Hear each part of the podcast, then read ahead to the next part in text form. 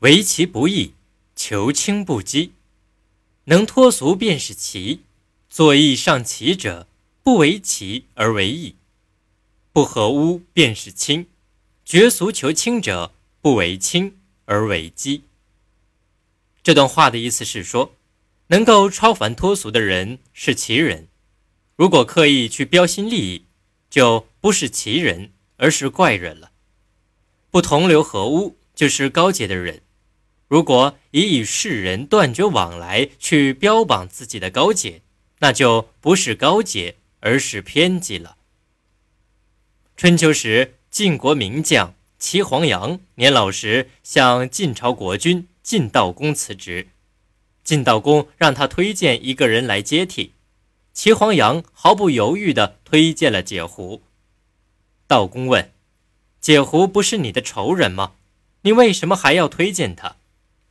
齐黄羊说：“大王问我谁能担当大任，并没有问谁是我的仇人。”后来解狐去世了，晋悼公又请齐黄羊举贤。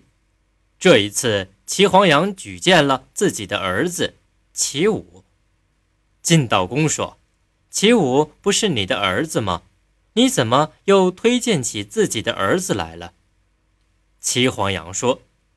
大王让我推荐能当大任的贤才，并没有说不准推荐自己的儿子啊。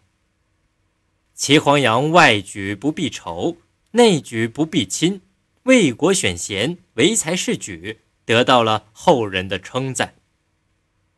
顺其自然是做事做人的最高境界，标新立异或追逐时尚都是肤浅的表现。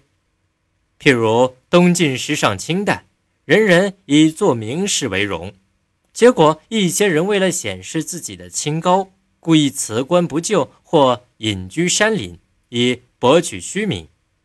这与时下一些从事艺术的青年，为表自己的艺术情趣，而在衣服上故意涂抹颜料，并无二致。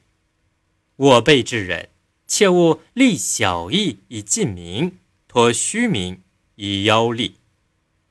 此即为为其不义，求轻不羁。